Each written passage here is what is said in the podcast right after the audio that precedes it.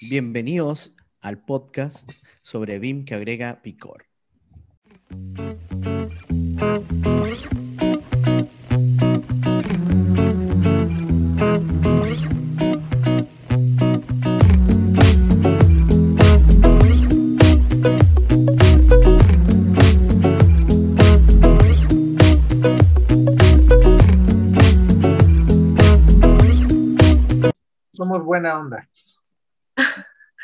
Sí. Y generalmente nos reímos bastante. Eh, hacemos muchas bromas, como así como, por ejemplo, el pasado, Carlos con esa nueva cámara tiene los brazos súper largos, entonces como que nos burlamos un poco de eso, nos reímos, entonces es como, como muy eh, tranquilo.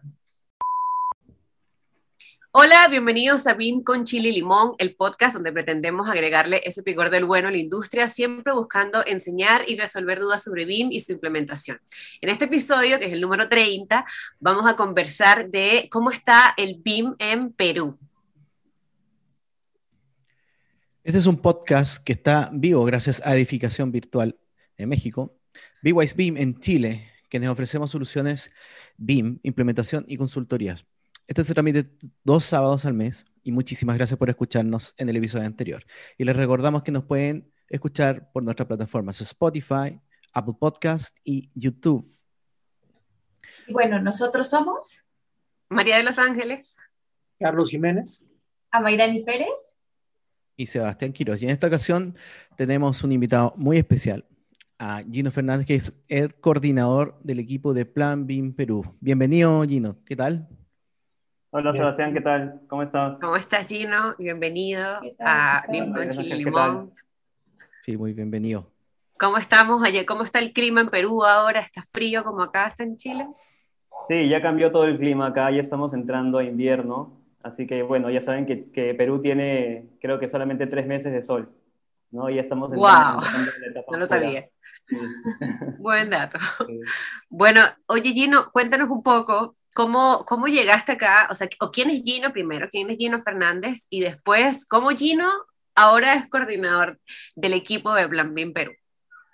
Dale, perfecto.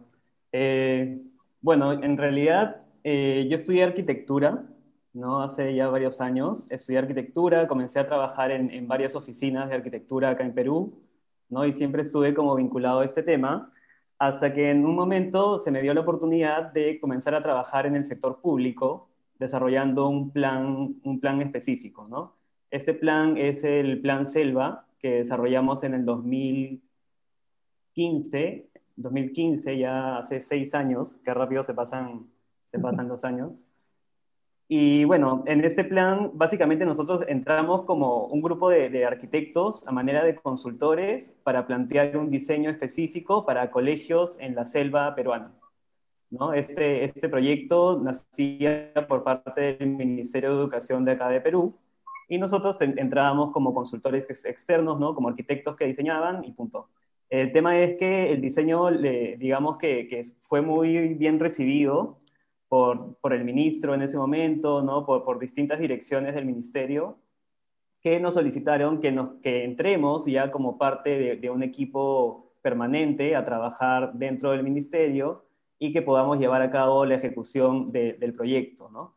Entonces, eh, justamente ahí es que nace toda la, todas la- la- las coordinaciones y, y un poco que en- en- entrando al mundo de BIM, ¿no? porque ya era un proyecto eh, muy grande. ¿no? El proyecto de Plan Selva eh, nació como un, un proyecto específico para plantear un sistema modular ¿no? de, de- de- a partir de unas crujías estructurales que te permitan diseñar eh, espacios grandes, chiquitos, medianos y etcétera. ¿no? Pero ya cuando nos solicitaban muchísimos colegios, había que plantear un tipo de estrategia, ¿no? porque es, es- es imposible construir todos los colegios que se necesitan acá en Perú, y sobre todo en, en épocas de, de- en zonas de selva. ¿no? Entonces, eh, ahí es que comenzamos a, a- a conversar con distintas empresas, ¿no? Que nos planteaban una serie de, de opciones o, o estrategias para poder llevar a cabo esta, este objetivo tan grande, ¿no? Eh, y ahí fue que fuimos conociendo temas de, temas de BIM con empresas específicas que ya lo habían implementado dentro de su, de su organización, ¿no? Y etcétera.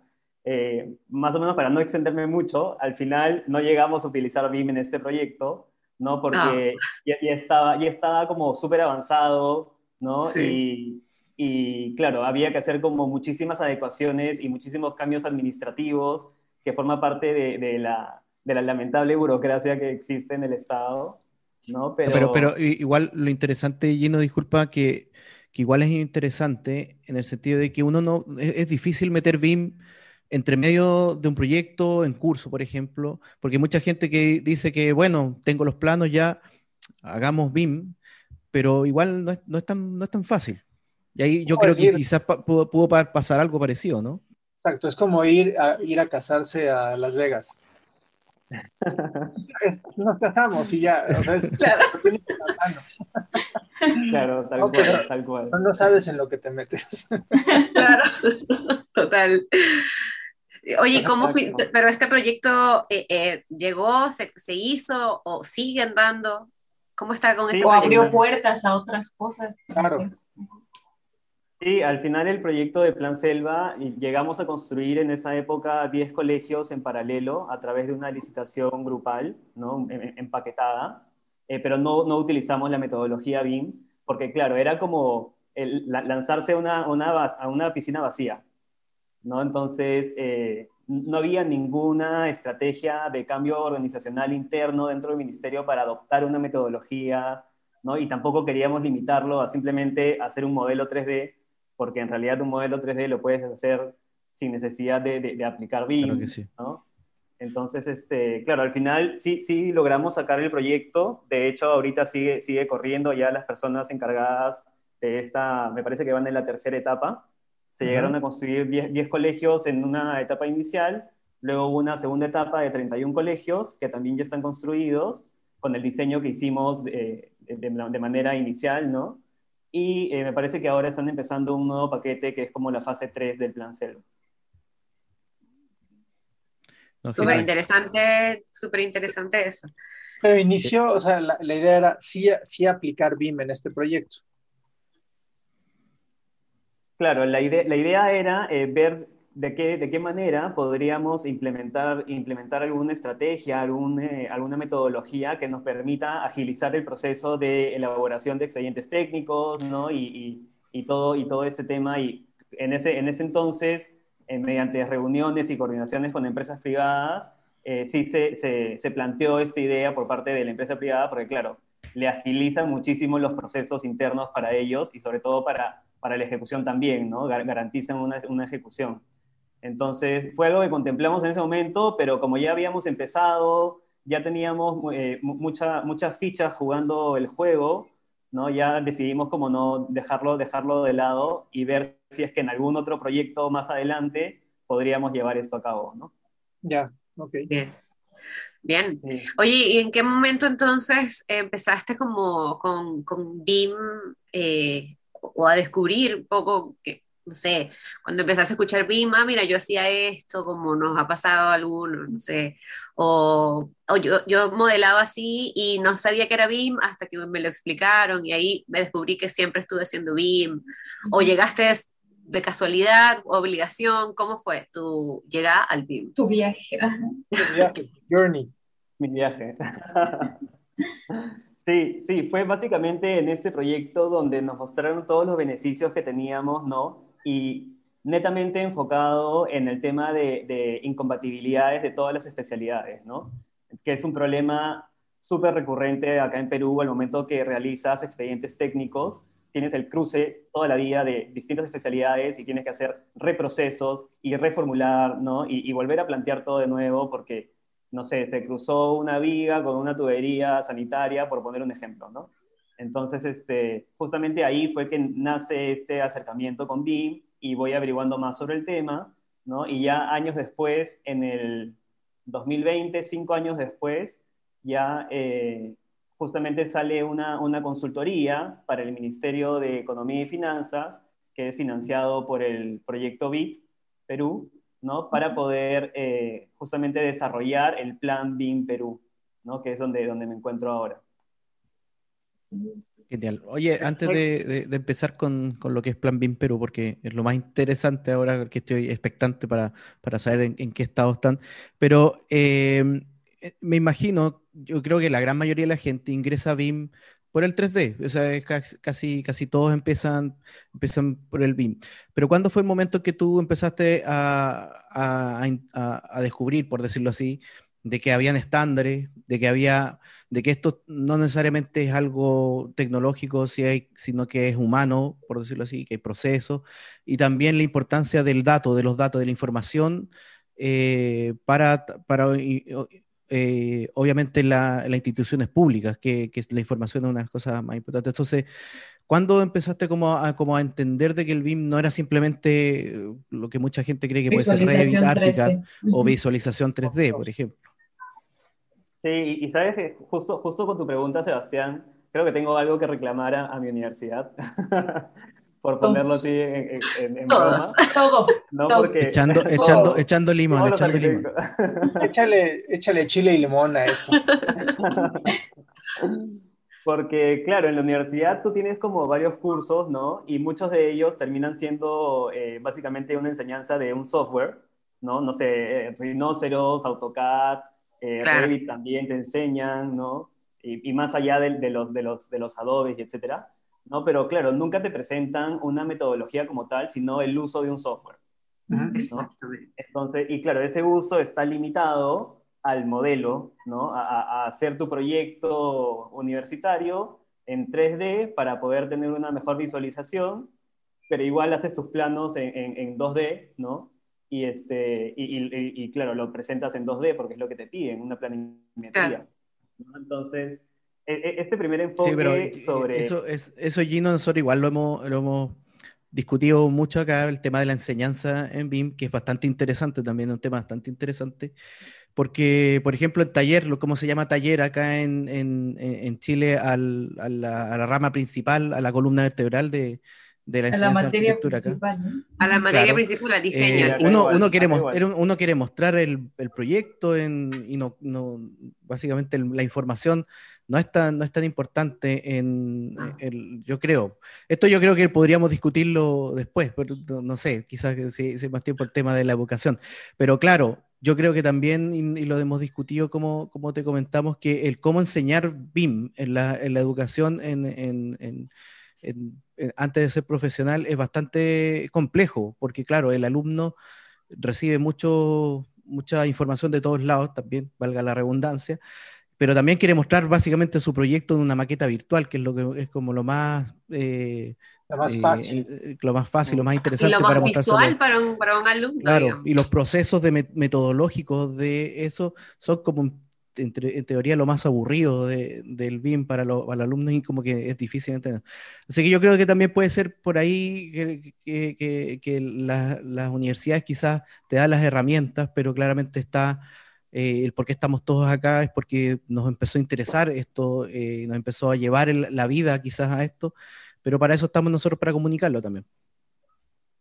Sí, sí, completamente de acuerdo, completamente de acuerdo. Y claro, entonces, de- después de tener este paso como muy, muy incipiente en un modelo 3D, ¿no? Eh, comenzaba a entender que en realidad ya una vez que- que- que me gradué y etcétera, ¿no? Comenzaba a ver distintos, distintos referentes, distintos ejemplos, distintos proyectos que hasta también se están construyendo acá en Perú, pero netamente por parte de la empresa privada, ¿no? Que viene utilizando estos software, pero no ceñido a un modelo 3D, ¿no? sino más bien a una gestión de la información, a un manejo de la información que te permite justamente asegurar una adecuada construcción de obra. ¿no?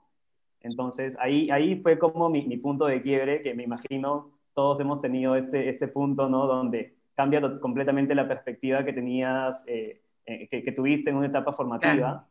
¿no? Pero claro, fue, fue ahí, fue ahí básicamente. Sí, claro que sí. Lleno- y, y, o sea, a ver, un poco para que la gente sepa, Perú, ¿cómo está? ¿Cómo está? ¿Cuál es el estatus de, de- de la penetración de la adopción BIM? O sea, y sé que la pregunta, pues no es fácil porque se requieren muchas estadísticas, pero en apreciación tuya, y ahora que has tenido pues más, más contacto y que estás en, en, en plan BIM y ven pues la industria de una manera distinta, ¿cómo está realmente la, la, la adopción? la gente lo busca, lo quiere, lo entiende o, cómo está más o menos. Sí, hay, hay muchas aristas ¿no? para, para, el tema de la adopción de BIM.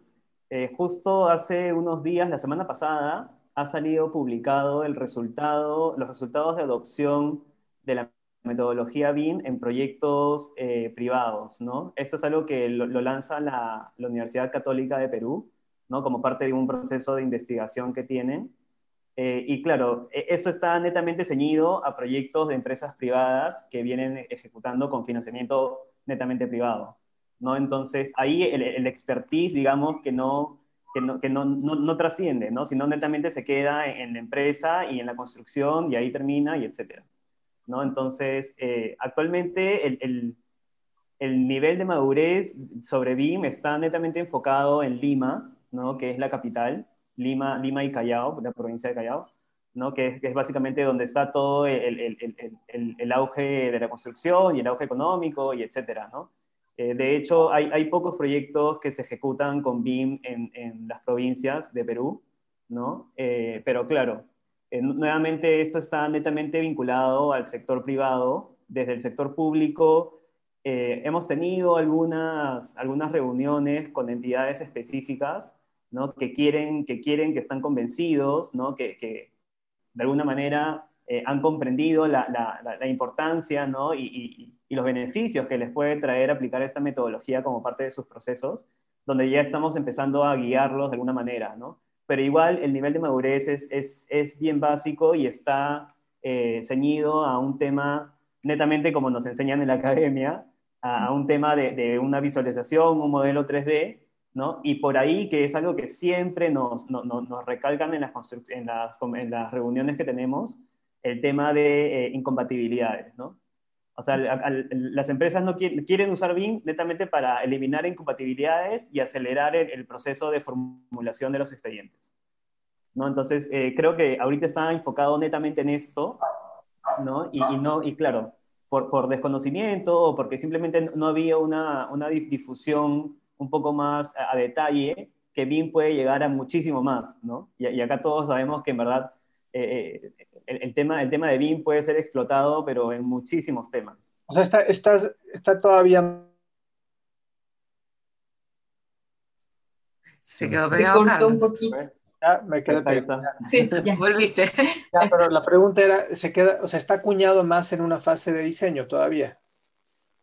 Sí, sí, netamente en fase de diseño. Y, en, en, el, y en la capital principalmente. ¿Y cómo, y cómo eh, están pensando en, tratar de llegar, no sé si esto lo, lo, comentamos enseguida o lo dejamos para más adelante, para cuando nos cuente un poco más de, de, Plan BIM Perú, pero, pero claro, el, acá por ejemplo también en Chile hacen la encuesta nacional BIM, eh, que también es una radiografía para, para, muchas cosas y se utiliza para, para claro, para entender el, el, el estado del arte en ese momento de, de, BIM. Y va, y es interesante porque va cambiando año a año muchas cosas. Yo creo que, no sé cada cuántos años la hacen María, como unos cada, cada tres o cuatro años, una cosa sí, así. como cada tres años. O sea, y también fue muy parecido a lo que pasó allá, se lo hizo también en una universidad y se hicieron como a una encuesta a algunos profesionales, pero eh, arrojó resultados como que cuáles son los usos más comunes que se utilizaban en, en el país, por ejemplo, la coordinación, o sea, ¿para qué se utilizaba BIM? No necesariamente un uso BIM por ejemplo, la gente lo, más que todo lo utilizaba para visualizar un modelo o para corregir eh, conflictos, o sea, lo utilizabas también para la coordinación. También se vieron los niveles de adopción de plataformas, cuáles eran las plataformas más usadas y para qué eran las plataformas más usadas. Y también se vio, por ejemplo, cuáles eran los especialistas que más utilizaban BIM. Por ejemplo, los arquitectos eran los que más utilizaban, los ingenieros. No sé si algo así estuvo, también ese, dio ese, ese resultado, este diagnóstico que hizo la Universidad Católica.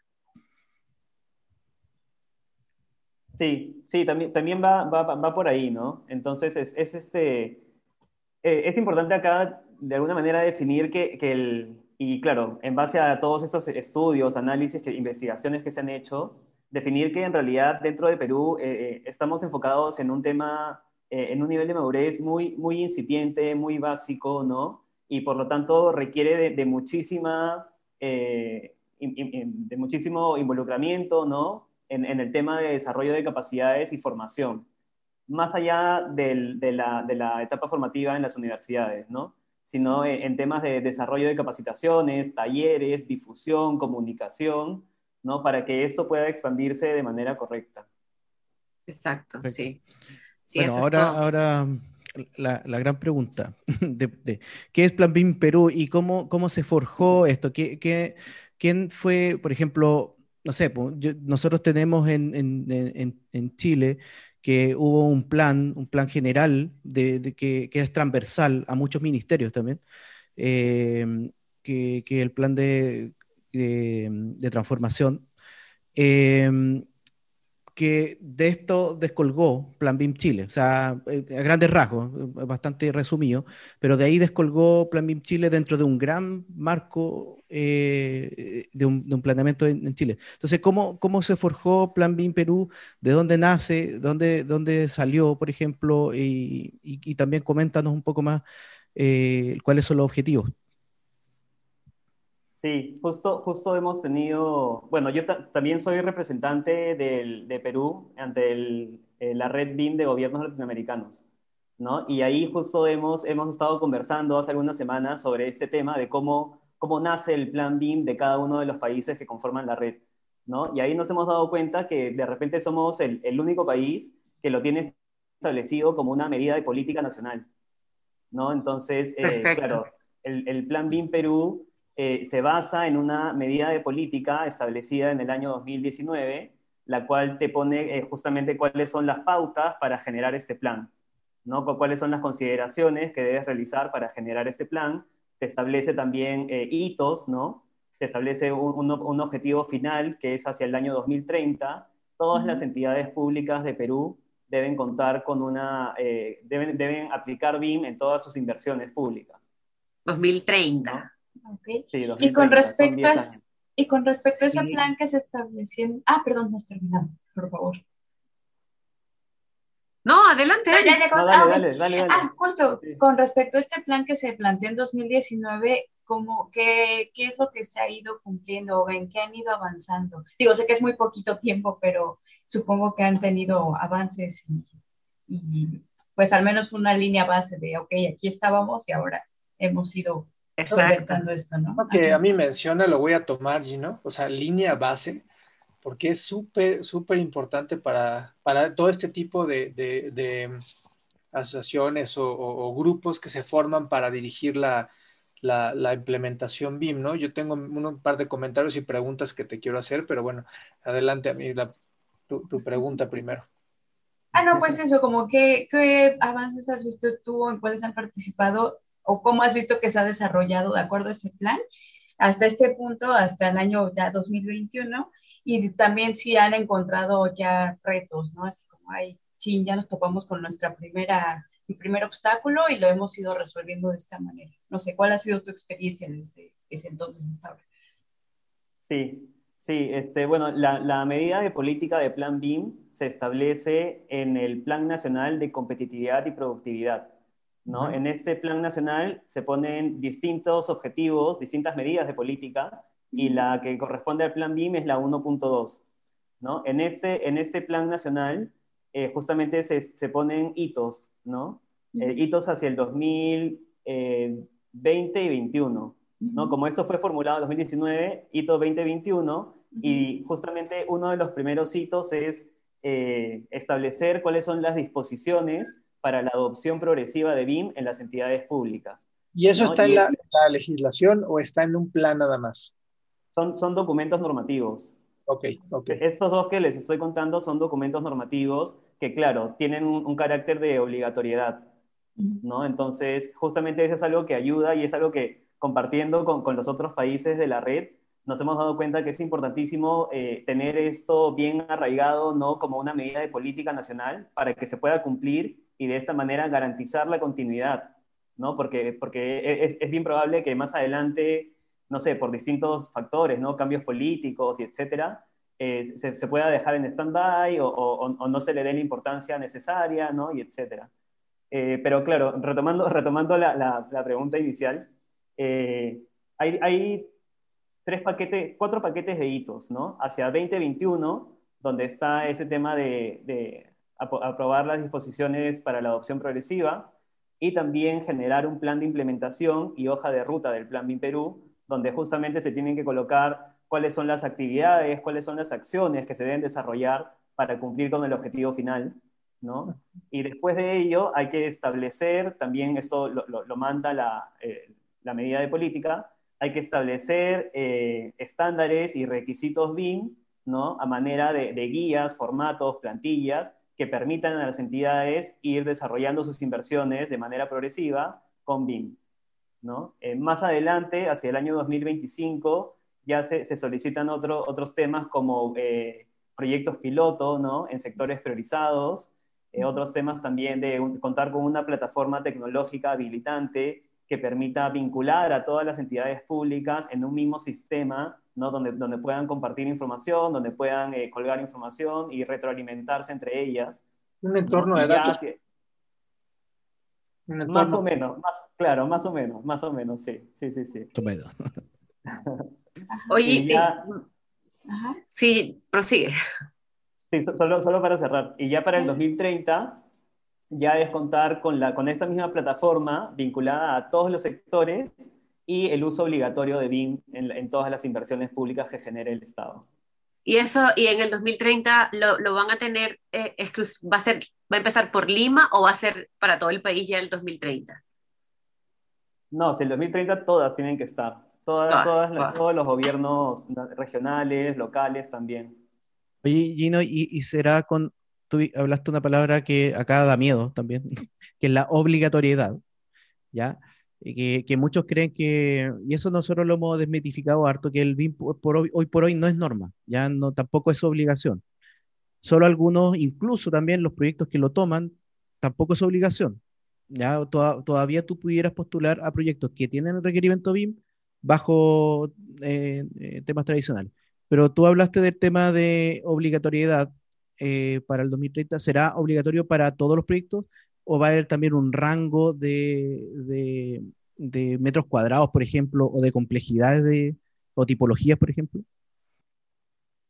Sí, para el, para, o sea, claro, ahorita también en Perú eh, no es obligatorio, ¿no? Claramente no, no, no, podemos obligar si es que aún eh, falta muchísimo, muchísimo. Claro, exacto, exacto. Pues sí, por, eso te, por, eso te, digo que da miedo, porque la gente se asusta. En realidad, aquí en Chile hay, mucha gente que tomó al comienzo, cuando, incluso cuando nació Plan BIM, dijeron, oh, ya para el 2020 todos, y, y, se asustaron que iban a comprar el software, que bla, bla, bla, pero no es así, por lo menos aquí. Algo gradual. claro, el, tema es que para el 2030, sí, por lo menos todas las inversiones eh, recurrentes, ¿no? Eh, que, que, que se generen, tienen que ser eh, de manera, tienen que ser desarrollados de manera obligatoria con BIM y por eso es que nuestro plazo es, es bien prolongado. ¿no? Nosotros tenemos 10 años para llegar a este objetivo final, porque claro, la adopción va a ser progresiva, vamos a brindar también un tema de acompañamiento a todas las entidades, ¿no? Entonces, claro, si, si, en 10 años no, no, no, han podido generar sus adecuaciones, ya, ya no, sé cuánto tiempo más, ¿no? Bueno, y, y, y disculpa, Carlos. No, que si existe un plan maestro donde todos estos hitos, y porque hacer un plan a nivel país, pues tiene sus, sus implicaciones. Una es, pues, que es macro, ¿no? Y hay una, en 10 años puede haber una diversidad de cosas, desde un avance tecnológico brutal, porque cada vez vemos el BIM más hacia una plataforma de, de, gestión, no tanto de modelado, y el modelado se vuelve un, un insumo de todo el, de toda la metodología, más no se centra ahí. Entonces, ¿cómo es? O sea, se tiene un plan muy claro, muy marcado, con hitos muy, muy, pues digamos, muy transparentes de cómo, cómo ir monitoreando el avance, lo que tú decías, ¿no? A los 30 años vamos a estar ahí o, nos va a faltar qué, ¿no? ¿Qué hitos no se cumplieron? ¿Cómo lo están haciendo? Y si existe un plan así de específico. Sí, sí, justamente la medida de política establece hitos temporales, ¿no? 2021, 2025 y 2030. Pero como estos hitos temporales de alguna manera son muy generales, nosotros hemos aterrizado en el plan de implementación una hoja de ruta del Plan BIM Perú.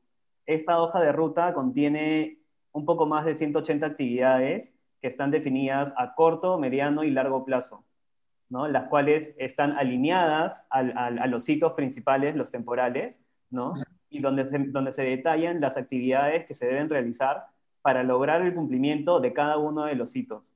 ¿no? Entonces, eh, al momento que planteamos eh, plazos, ¿no? como corto, mediano y largo, vamos garantizando un avance progresivo y, un cumplimiento de actividades por etapas, ¿no? Lo que, lo que es importante. Entonces, claro, no, no, va a ser como que de golpe vamos a llegar al 2030 y, todos han tenido que hacer eh, esto, sino más bien es, es, un tema progresivo que vamos a ir controlando en, en, estos años, ¿no? Y, y, claro, básicamente eso. Aparte, hay un equipo que ya eh, eso se desprende de la presidencia del Consejo de Ministros, que hace seguimiento a todas las medidas de política establecidas, incluyendo la de Plan BIM también.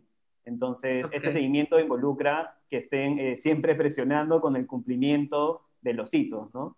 Lo cual es, es importantísimo porque mantienen una, una, secuencia, un orden, y eso también ayuda a, a un tema de difusión, ¿no? De cumplimiento de hitos. Exacto. Oye, yo te iba a consultar un poco cómo fue como este, este inicio o esta planificación, cómo se lo tomaron los, las otras instituciones públicas de los, no sé, quizás no de Lima, sino de las provincias más lejanas, más, no sé, quizás con menos recursos, que en el 2030 tendrían que hacer esto, no, no sé, oye, les pidieron demasiada ayuda, ustedes ya se planificaron, porque no sé cuántas personas son ustedes, pero a ver, no, sé si van a, poder soportar toda la, la, cadena de todas las instituciones públicas que van a, a ir soportando. Y a ver, 10 años yo decimos que es lejos, pero se hace poco, digamos, para implementar en un país hablando.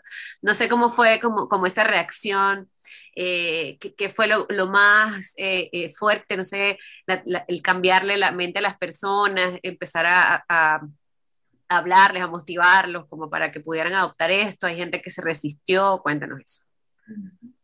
Sí, sí, de, de todas maneras, eh, nos, nos, han tocado algunas reuniones con, con, personas que se resisten al cambio o que, o que dudan mucho de, de, de, la metodología, ¿no? O que dudan mucho de que estos beneficios que les presentamos vayan a, vayan a ser este, reales, entre comillas, ¿no?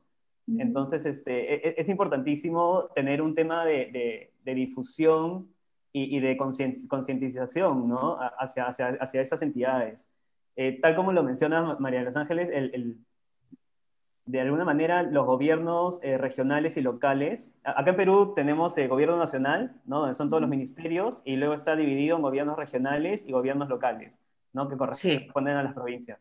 Entonces, eh, justamente estos gobiernos que son un poco más chicos, ¿no? Son los que tienen mayor rechazo al cambio, porque claro, ya están acostumbrados a un sistema de trabajo, ya están acostumbrados a un proceso de trabajo, ya tienen un equipo establecido que, claramente eh, les ha costado mucho esfuerzo también poder este, llegar a ello, ¿no? Claro. Y, parte importantísimo que, que, siempre mantenemos en las reuniones y en los discursos que damos es que eh, en realidad con BIM no es que se busque cambiar todo lo que ya se ha hecho, ¿no? Sino más bien enfocar, identificar cuáles son los puntos clave donde puede BIM ayudar y, y complementar no, necesariamente generar un cambio. ¿no? Entonces, eh, el discurso que siempre mantenemos es, no es un cambio, sino más bien es una metodología que complementa y te va a ayudar a generar un mejor proceso de, de gestión de las inversiones. ¿no? Claro, exacto.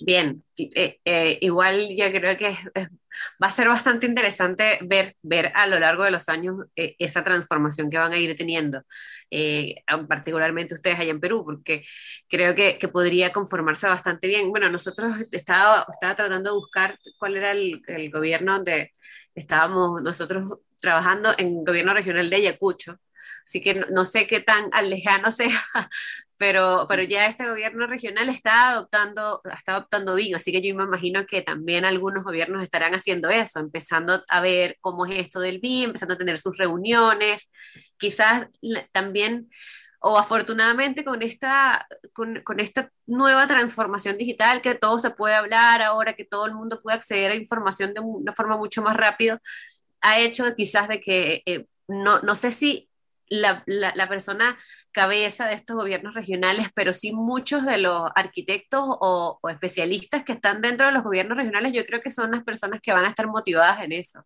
como en, estar aprendiendo. O sea, yo, yo particularmente, bueno, lo, que he visto con lo que nos ha llegado de esto, es, es la gente que trabaja en el gobierno regional que, que, es, que ha levantado como esa alerta, oye, tenemos, cambiemos, cambiemos, cambiemos, y me imagino que por, por esta alarma también entonces van cambiando eso.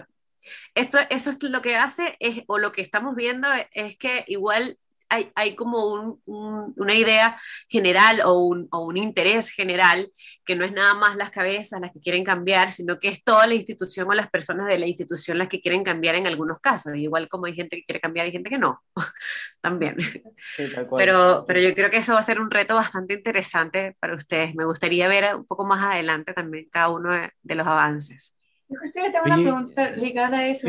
Como perdón, de tu perspectiva, Gino, ¿en qué parte de las organizaciones has visto, han visto ustedes que hay mayor interés en adoptar BIM? yo supongo que sí hay una parte en la toma de decisiones, por ejemplo, pero ¿quién, quién dentro de la organización o quiénes dentro de la organización realmente es como lo más fácil de convencer y quiénes a su vez son como los más difíciles desde tu perspectiva? Sí, en realidad eh, coincido ahí con lo que eh, los, justamente los especialistas, ¿no? los, que, los que desarrollan las inversiones, los que formulan los expedientes técnicos, son los que están completamente convencidos de que BIM puede ser aplicado en su organización. Y ahí eh, nos ha tocado varias reuniones, por ejemplo, con el gobierno regional del Callao, ¿no? Eh, o con el gobierno regional de Apurímac, donde hemos tenido que nosotros como Plan BIM Perú hablar con los gobernadores regionales o hablar con, el director o hablar con una persona que esté en, la cabeza de la organización para poder contarle ¿no? cuáles son los objetivos, cuáles son los beneficios, cuáles son los planes y, que en realidad esto eh, se tiene que adecuar al, al, Plan BIM Perú con miras a, un futuro y, y, todo lo que les he contado, ¿no? Pero sí, completamente son los especialistas los que están más convencidos y son los que también nos buscan a nosotros para que los podamos ayudar en este proceso de, de, de, cambio. De convencimiento. Especialistas. Claro, claro, sí, Es la parte financiera la que normalmente dice, ah, esto me suena a dinero. O sea, me suena a beneficio, vaya, porque realmente para eso es. O sea, cuando se establecen indicadores de desempeño, pues una parte es el bienestar, ¿no? Que nuestro gobierno está muy de moda en México, bienestar. Pero este, el otro es el, el económico, realmente el que podamos generar productividad y aumentar la calidad de nuestros servicios o productos como la construcción a través de tecnología que automaticen cosas, etcétera, etcétera. Pero normalmente en, la experiencia es cuando hay una parte financiera donde los números hablan, ¿no? Dicen, ah, bueno, esto suena, suena genial, ¿no? O sea, me voy a equivocar menos, entonces voy a tener menos errores y pues, y, y, el punto, yo te voy a preguntar algo, Gino, ¿cómo, ahora, ahora que está la, la, normativa en pie en México, ¿no? Ya hay temas, pues, políticos, vamos a decirlo, y te voy a decir uno en particular, nada más voy a abordar uno, para no ventanear demasiado, pero uno es ese, ese padrón único de proveedores, el cual las empresas van a estar de alguna manera certificadas, donde haya un nivel de madurez, porque todo radica en quién quiere hacer proyectos, quién quiere formar parte de la licitación. No, todo el mundo levanta la mano, yo, yo, yo, yo. No, y lo que hacen es tercerizan la parte BIM y, la subcontratan por fuera, pero realmente no hay un control de calidad, ¿sí? Entonces, lo que estamos buscando al interior es que en efecto exista un, un, control, un padrón de proveedores certificado, ¿no? O sea, con competencias dentro, dentro de la empresa, pues que logre, que logre satisfacer las necesidades. ¿Cómo lo están haciendo ustedes? Y este ha sido uno de los puntos críticos, porque muchas empresas, tú, tú decías, yo me lo imaginé, a 2030 muchas de estas empresas en Perú van a estar pues ya está, y me toca porque participamos con, con equipos ahí en Perú y nos han platicado de cómo, cómo son las licitaciones públicas, ¿no? Cómo, cómo el tema BIM empieza a ser un boom ahora ahí en Perú. Pero lo que comentan es que hay muy poca gente calificada o certificada. Muchos dicen, pero realmente no lo son. Igual pasa en México, igual pasar en muchos países. ¿Cómo logran, o sea, cómo Plan BIM eh, advierte o se prepara para una desbandada de empresas que van a decir, oh, yo lo hago, yo lo hago, yo puedo, y realmente exista control de calidad en las empresas que pueden brindar servicios BIM.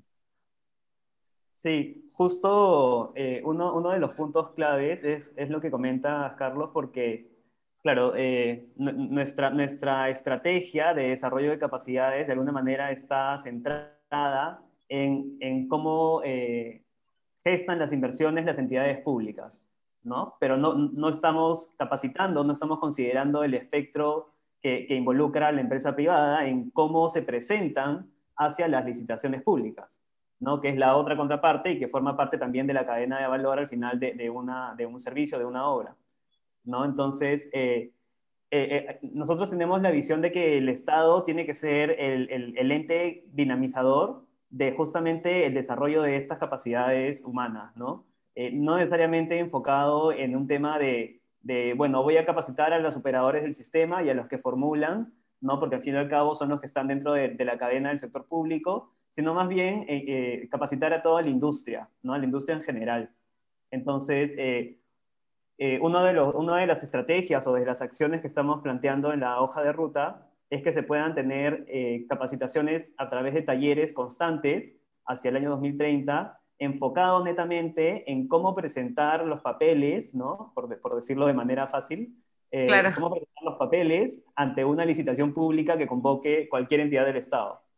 ¿no? Entonces, claro, e, e, es, básicamente esto, ¿no? Porque... Van a, ser guías, como guías, como... Yo no, eso era una, una, pregunta también. ¿Ustedes van a hacer un estándar o van a ser guías que se acoplen, por ejemplo, a la ISO o, o van a hacer su propio estándar, digamos, como, como acá en Chile? Sí, en esta, en esta primera etapa, justo estamos ya a punto de prepublicar eh, la Guía Nacional BIM Perú. ¿no? Esta guía justamente se recoge de la ISO 19650, ¿no? Y, y, se articula con el Sistema Nacional de Inversiones peruano, ¿no? Entonces, esto e, es como Tropicalizaron la ISO. Sí, sí, tal cual. Tropicalización, perfecto. Interesante. O sea que la institución pública tiene que hacer un EIR, o sea, como una solicitud de información formal, se va a estandarizar mucho más. Muy bien. Sí, sí, y junto con la guía hemos establecido eh, formatos, ¿no? Justamente los formatos que mencionas de requisitos de información, tanto el OIR, el EIR, el PIR, el AIR también, ¿no? Que, que, ya están establecidos en plantillas eh, formateadas en versión peruana, ¿no? Eh, y, que, claro, van a estar próximos también a, su, a su, publicación. Igual que, los planes de ejecución BIM y, y, todos los demás documentos, digamos, para, para, los, para los demás. Oye, y, no, sí, hablando de esto mismo, que con respecto a, esta referencia que es la, la, ISO 19650, ¿qué otra referencia, en, qué otras ISO o estándares o, manuales o lo que sea se están soportando ustedes? Y también en qué otras em, lecciones aprendidas, por ejemplo, de, otros países, em, no sé, Latinoamérica, por ejemplo, Chile, México u otro, eh, y, internacionales también. ¿Qué, qué, qué soporta a Plan BIM Perú ahora en estos momentos o en, los inicios?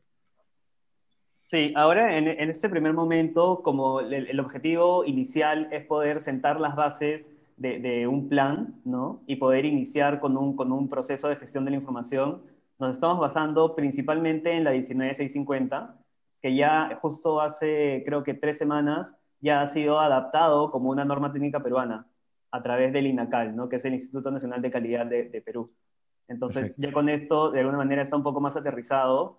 Y claro, hay, en realidad hay, muchísimos, muchísimos estándares internacionales relacionados a BIM, al modelo de la información y etcétera, ¿no? Pero son estándares que estamos considerando eh, de repente un poco más pertinentes, involucrar más adelante en una segunda etapa, ¿no? En esta etapa, en esta primera etapa queremos eh, cerrar bien, sentar bien las bases para comprender la gestión de la información, ¿no? que ya de por sí es un tema que conocemos acá muy amplio, ¿no? donde, donde, se definen muchas actividades, muchas subactividades, ¿no? Entonces tampoco queremos como abrumar al, al, al, operador del sistema con tanta información de golpe, ¿no? Entonces, parte de la progresividad es poder involucrar también estándares internacionales complementarios, ¿no? Más adelante en una segunda etapa. Perfecto. Oye, una, de las cosas, disculpa María, para, para cerrar este punto. claro, una de las cosas que más eh, como que duda genera el, tema del BIM con los procesos actuales y la inclusión del BIM son el tema de los contratos, porque, porque muchos, muchos piensan que, que van a cambiar los contratos o, o, o ahora, no sé, el BIM yo tengo que pedir algo y, si es que no está, puede pasar algo, no sé. Entonces, ahí está. ¿Ustedes tienen pensado eh, ¿cómo, es el tema, por ejemplo, de, los temas contractuales ahora que va, a haber solicitud BIM? ¿Tienen pensado eso o, todavía están en, procesos de, de, cambio? Nosotros estamos generando una plantilla, un formato de términos de referencia, BIM. ¿no? Entonces, esto lo, planteamos a manera de guía, ¿no? Para que las entidades puedan tener más o menos una noción de cuáles son, cuáles son los temas que se, que se tienen que requerir, ¿no? Y cuál es el, el, enfoque un poco que deben de, deben de tener, ¿no? Eh, lo que esperamos es que este, esta plantilla, este formato, ya con la práctica nos pueda retroalimentar, ¿no? Y, y pueda justamente servir a, alguna adecuación que se deba realizar más adelante, ¿no? Entonces, ahorita, y, y, y se los digo con toda sinceridad, eh, el tema eh, del Plan BIM Perú, como, como saben, hemos iniciado recién el, el año pasado, en agosto de 2020, ¿no? Eh, termina siendo un poco teórico en este momento. ¿no? Ya con la publicación de, los, de las herramientas BIM, de las guías, de los formatos y la utilización de los mismos, va a poder ponerse en práctica y esto nos va a permitir retroalimentar la, la, la, formulación de los mismos documentos. ¿no?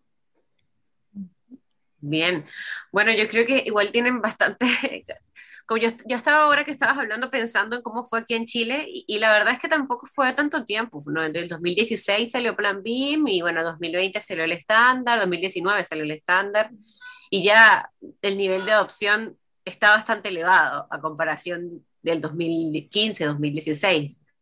Así que yo creo que tienen un bastante tiempo para ir quizás aprendiendo de los errores. Yo creo que eso es también bastante bueno, ir viendo algo o, ir implementando algo y, bueno, con el tiempo ir aprendiendo eso.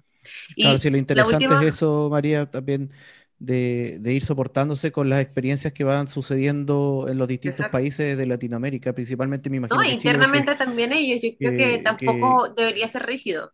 Esto debería que, Chile debe ser, mm, porque como uno de los primeros, bueno, y ahora se están agregando mucho más, incluso el caso de Brasil, que independiente que el idioma eh, es, la, es la brecha, eh, igual es interesante cómo Brasil ha ido adoptando, adoptando BIM. Eh, entonces, claro, yo creo que lo bueno de que Latinoamérica vaya avanzando paso a paso y, y, esta red BIM de, de gobiernos latinoamericanos que, van amarrando un poco y van entendiendo, mirando para el lado, como se dice, eh, se dice que mirar para el lado es, medio malo, pero en este caso yo creo que mirar para el lado ahora es bueno, porque claro, vas aprendiendo de los errores que quizás fueron sucediendo en, los otros procesos. Por lo tanto, yo creo que la sinergia que se va a dar en los distintos países latinoamericanos en cuanto a BIM va a ser, va a estar bastante buena para, para, para, para todos. Sí, sí, completamente de acuerdo, Sebastián, y por eso es que justamente eh, nosotros desde el 2020 formamos parte de la red de gobiernos latinoamericanos, donde este espacio en realidad ayuda muchísimo ¿no? a poder entender también cómo los otros países de la región vienen generando sus estrategias de adopción, ¿no? que claro, en muchísimos casos nos hemos dado cuenta que no son iguales, pero entendemos por qué no son iguales. ¿No? Entendemos, entendemos la realidad, que depende de la realidad de cada país y etcétera, ¿no? Pero sí es importantísimo eh, continuar con esos espacios de, de, compartir información, ¿no? Claro, ¿no? Sí, yo creo que eso, eh, o sea, eh, creo que es una puerta, estas son ventanas de, de experiencias y, y, yo creo que la red ha hecho un trabajo bastante grande. Yo estaba pensando ahora que yo creo que tú eres uno de los pocos hombres que hay dentro de la red de gobiernos latinoamericanos. hay en su mayoría muchas mujeres ahí. Qué bueno es. Sí, sí, sí. sí, eh, oye, para terminar un poco, nos gustaría saber cómo, cómo eh, ustedes van a, van a seguir avanzando, cuáles son los próximos pasos a, a, seguir con Plan BIM Perú. Eh, bueno, ya nos comentaste que va a salir esta guía. ¿Qué, ¿Qué, qué, otra cosa va a suceder antes? No sé, estas capacitaciones. Cuéntanos un poco cómo van a ir avanzando. pero antes, antes de eso, porque hay, hay algo que, que, yo creo que se nos queda en el tintero de cuánta gente conforma Plan BIM Perú y quiénes más o menos son, qué, qué, qué roles hay dentro de Plan BIM Perú. Eh, porque, claro, eso no, se nos olvidó quizás preguntarlo al, al, comienzo. Entonces, si nos puedes comentar un poquito eso y después también la, la pregunta de María. Sí, a, mí, a mí también se, se, me, pasó comentarlo, eh, pero sí creo que ha debido ser al inicio, pero bueno. Eh, en el equipo de Plan BIM Perú somos eh, nueve personas, ¿no? Dentro de los cuales hay especialistas BIM Manager, analistas BIM también, hay especialistas en gestiones de procesos, ¿no? Para poder justamente aterrizar y articular con el, el, Invierte, ¿no? Que es el Sistema Nacional de Inversiones de, de Perú. también tenemos especialistas en comunicación, ¿no? Eh, cada uno tiene como un analista, como un mini equipo de trabajo, ¿no? Eh, tenemos analistas en infraestructura y una asistente de gestión también, ¿no? Entonces, e, estos perfiles, en realidad, lo, lo, lo, lo, bueno de esto es que al momento que, que, generamos las herramientas, y es algo que nos ha costado explicarlo a, a, a, a las entidades, ¿no? Que al momento que generamos las herramientas, cada uno tiene un enfoque en base a su experiencia propia. ¿no? Entonces, por ejemplo, la guía no termina siendo un documento netamente técnico de un especialista BIM manager en lenguaje BIM, ¿no? Y, que, de alguna manera va a ser un poco complejo que las entidades públicas lo puedan, lo puedan entender si no hay un conocimiento previo, ¿no? Sino más bien, eh, al momento que se aterriza a un lenguaje del invierte, esto permite ¿no? que, que, haya un vínculo entre los operadores del sistema nacional con BIM, ¿no? Entonces, esto en realidad ayuda muchísimo a formular todas las herramientas que estamos sacando, todas las herramientas BIM, ¿no? Para poder, eh, de alguna manera, eh, aterrizarlos y, contarlo de una mejor manera y que sea más, comprensible, que es la finalidad, ¿no? Claro, buenísimo. Y, respondiendo, respondiendo a la pregunta de María Los Ángeles, eh, ¿cuáles son los siguientes pasos? En realidad son muchísimos. Sí, que empezaron hace poco, pero a corto plazo. ¿Cuáles son los siguientes miles, mil pasos que Claro. Creo que a corto, eh, a corto plazo. Los más importantes, los más estratégicos, ¿no? claro, sí, sí, sí. que nos escucha aprende, Gino, de, de, lo que está sucediendo. evidentemente, los que también estamos contribuyendo al tema de la norma BIM, tanto en México, apoyando el equipo de B-Wise a, muchos temas súper importantes, es, es, es, vital entender cuáles son pasos estratégicos, ¿no? Sí, sí, de todas maneras. Eh, el, siguiente hito importante, por así decirlo, es que a julio de este año, julio 2021, ya vamos a tener publicada la Guía Nacional BIM, luego un documento que se llama, le hemos denominado Nota Técnica de Introducción a BIM, que justamente permite hacer este antecedente, como este previo, ¿no? De, contarte qué es BIM, para qué sirve BIM, de una manera bien ágil, sencilla, fácil de leer etcétera. Eh, después de ello tenemos el, bueno, el plan de implementación y hoja de ruta, que ese va a salir antes. Eh, después los formatos, ¿no? las plantillas de requisitos de información, junto con los instructivos para poder llenar estos formatos, ¿no? para que, para que de alguna manera las entidades estén guiadas siempre en, la, al momento que van como adoptando la, la, metodología en sus inversiones. Y por último, tenemos dos directivas específicas. La directiva de proyectos piloto, que regula justamente cuáles son los pasos que deben seguir las entidades y cuáles son los requisitos que deben cumplir para presentar un proyecto piloto a generarse con, con BIM. Y por otro lado, la directiva de adopción de BIM a nivel organizacional, que justamente recoge a todas esas otras entidades que, que no, no, quieren adoptar BIM por un proyecto piloto, sino más bien quieren un cambio integral, están reguladas bajo esta directiva organizacional. ¿no? Entonces, con esto eh, esperamos eh, cumplir a, a, corto plazo, hacia julio de este año, con este primer hito de estándares y, requerimientos. Y en paralelo, todavía, todavía no acabo. todavía no te... Sí. Tenemos, tenemos, una, tenemos tres consultorías, perdón, tenemos dos consultorías que, que están eh, ya a punto de salir. Una de ellas es la de generar un diagnóstico organizacional en las entidades públicas que justamente nos permita tener un nivel de línea base a partir del cual poder enfocar a las distintas entidades o agrupar para poder plantear estrategias específicas un poco más a detalle ¿no? hacia cada una de ellas. Eso es una consultoría que se va a salir dentro, dentro de poco, esperemos. Y aparte está la consultoría de eh, desarrollo de, capacidades, donde justamente se plantea un tema de eh, establecer cuáles son las fases que se deben eh, desarrollar para tener una estrategia integral de, de capacitaciones, ¿no? Entonces, a nivel nacional. ¿no? Entonces, eso nos permite, Y, por último, ya con esto cierro, eh, ya, ya, tenemos desde el 8 de marzo, ya contamos con el desarrollo de una consultoría para eh, generar la malla curricular BIM. ¿no? Este tema es importantísimo. Sí, sí, es súper bueno. Eh, malla curricular BIM ¿Es, de educación? Universitaria, sí. Universitaria, para nivel pregrado y posgrado. ¿no? Entonces, justamente con esta malla, malla curricular vamos a terminar de cerrar el, círculo ¿no? virtuoso de, de, de, poder capacitar tanto a, a, los universitarios que recién están en etapa de formación y, que cuando entren a la, a la, etapa laboral de una manera ya estén preparados, ¿no? Y en paralelo, en las capacitaciones ya a las personas, a los trabajadores, a los operadores del sistema que ya se encuentran dentro del, del, proceso de, de, formulación de las inversiones públicas, ¿no?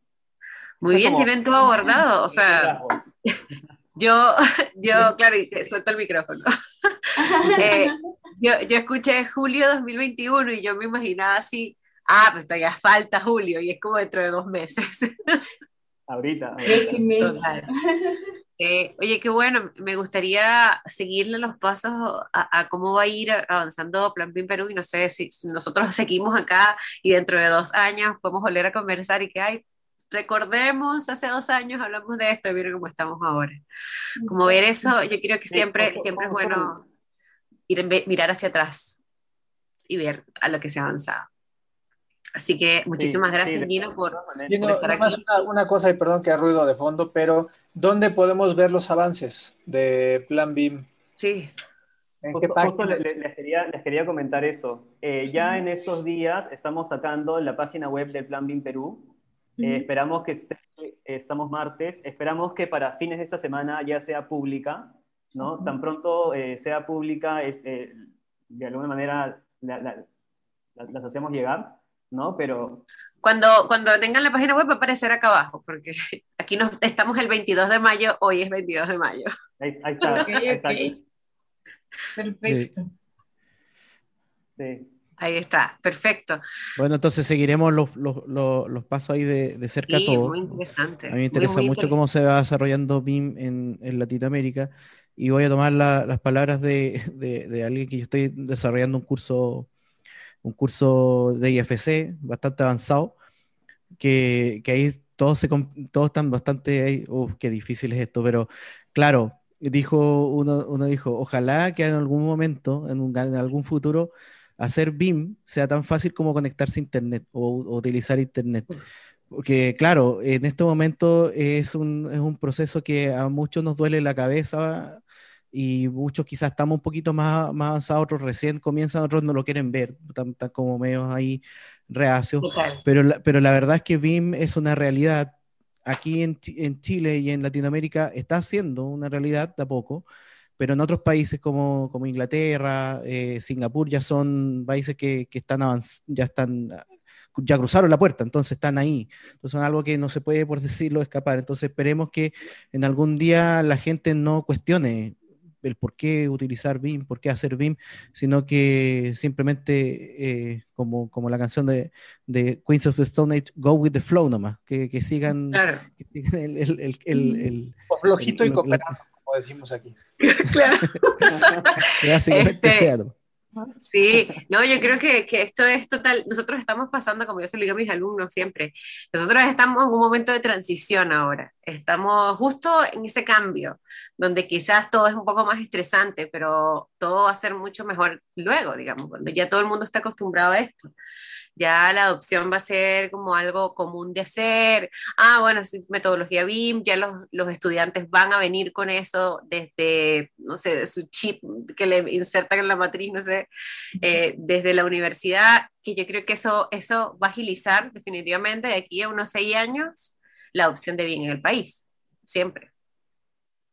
Así que muy bien, yo lo felicito bastante, la verdad es que mm, yo pensé que eh, eh, tenían un plan, o sea, un poco menos acotado, pero me parece que están abordando muchos puntos necesarios y me parece muy, muy bueno que estén abordando también la educación dentro de este plan. Eh, y que tengan también esa, o sea, que sus expectativas realmente yo creo que un plazo de 10 años son bastante realistas a lo que se puede, se puede hacer, o sea, tampoco apurados, pero sí bastante bastante bien. Me parece muy, muy bueno y muchísimas gracias por, por habernos, por, habernos acompañado hoy y por el contacto también a ti, a Gerson y a todo el equipo de Plan Bien Perú. O sea, otra cosa quieren decir ustedes. Nada, muchas gracias, por el espacio también. Sí, ah, cuando quieran. que quieran hablar. Y como dice María de Los Ángeles, esperemos que esta sea la primera de muchas, que en dos, cinco, diez años podamos reunirnos y que sea como una cápsula del tiempo, ¿no? ¿Se acuerdan que en el episodio 30 platicamos de esto? Ahora en el episodio 120 estamos platicando de esto. 2028. Exacto, y nos cuentes cómo fue la experiencia. Sí, sería increíble, sería increíble. Sí, sí, yo también. Es lo bueno de esta transformación digital. Yo también unirme a, al, al, equipo, a María Los Ángeles, que te dice o sea, felicitaciones y espero que les vaya excelente. O sea, les, les deseamos lo mejor. Nosotros que somos amantes de, del BIM, en este que es un es una tremendo trabajo, eh, van a encontrarse quizás con muchas más no, quiero decir problemas, porque son, son cosas que se encuentran obviamente en, los procesos de, de, cambio, pero les deseamos lo mejor acá con, con el equipo de BIM con Chile Y eso, felicitaciones y muchísimas gracias Gino por estar con nosotros eh, durante este, este capítulo especial. Este espacio, sí. Y bueno, Igual aquí abajo va a aparecer la información de, Plan BIM Perú, va a aparecer su página web, sus redes sociales, si tienen redes sociales, ahí Gerson nos va a pasar toda la información eh, y cómo los pueden contactar. Si usted está en Perú, contáctelos para que tenga toda la información al momento. Eh, si quieren comentar, por favor, coméntenlos acá abajo, todas sus consultas. Nosotros igual, si tienen dudas, se las vamos a pasar a Gino y a Gerson y ellos lo van a responder como para hablar bien Perú. Eh, nos, pueden, nos pueden comentar en www.bwisbean.com slash bean con chile y limón, ahí pueden hacer comentarios, pueden ver todos nuestros episodios anteriores y ver qué, qué, qué, es lo otro que estamos haciendo nosotros como B-Wise y como edificación virtual igualmente. Así que muchísimas gracias por acompañarnos hoy y nos vemos entonces en otra, en 15 días más. Gracias Gerson, gracias Gino. Perfecto, gracias a ustedes. Gracias. Conversamos. Bye, bye. Saludos. Listo, ahí.